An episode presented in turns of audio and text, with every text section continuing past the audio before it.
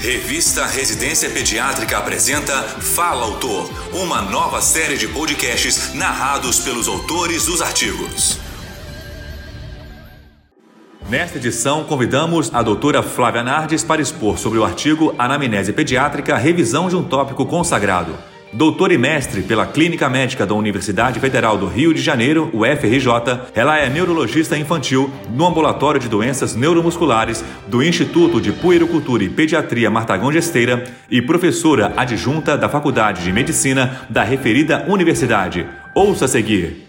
Olá, prezados leitores da revista Residência Pediátrica. Estou aqui para falar para vocês um pouco sobre esse artigo original de 2021, Anamnese Pediátrica, revisão de um tópico consagrado, escrito por mim e pelo professor Giuseppe Mário Carmine Pastora. Eu acho que é importante a gente falar um pouco desse tópico, porque apesar de trivial, ele é de fundamental importância na nossa prática médica, em todas as especialidades, tanto na puericultura como nas diversas áreas da pediatria, nas diversas subespecialidades. É um momento em que nós treinamos o nosso ouvido, o nosso olhar, todos os nossos sentidos voltados para empatia, para comunicação, para compreensão né, da perspectiva da doença dentro daquele núcleo familiar e do seu contexto biopsicossocial. Se a gente não consegue entender a dúvida da família ou a demanda que aquela família traz, muitas vezes a gente também não consegue tomar uma conduta adequada e engajar aquela família na investigação de uma determinada doença ou no seu tratamento. Então eu diria que a boa anamnese, a boa coleta de anamnese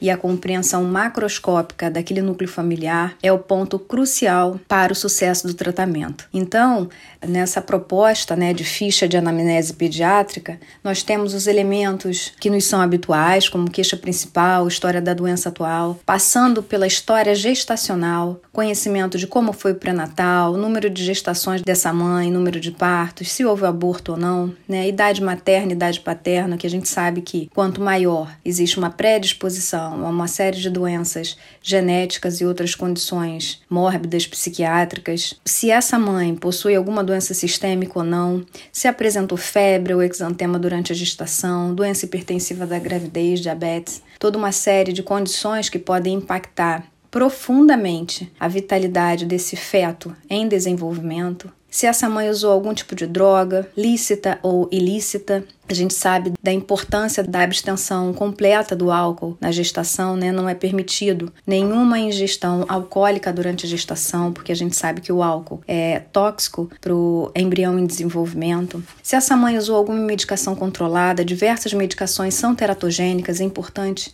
também fazer essa avaliação. Se ela realizou toda a triagem para as infecções congênitas, como sífilis, toxoplasmose, CMV, herpes, HIV, se o parto transcorreu de forma adequada, né, se esse trabalho de parto vaginal, cesárea, aconteceu sem intercorrências, se esse bebê nasceu com vitalidade ou sofreu algum quadro de hipóxia, né, hipóxia é essa que é extremamente deletéria para o sistema nervoso central e pode cursar com repercussões negativas no futuro dessa criança. Importante também uh, saber sobre os testes de triagem neonatal, fundamentais hoje em dia para detecção precoce precoce de doenças, né? E essa detecção precoce proporciona também um tratamento precoce e, por conseguinte, né, evita que essa criança desenvolva uma doença crônica com sequelas irreversíveis para o futuro.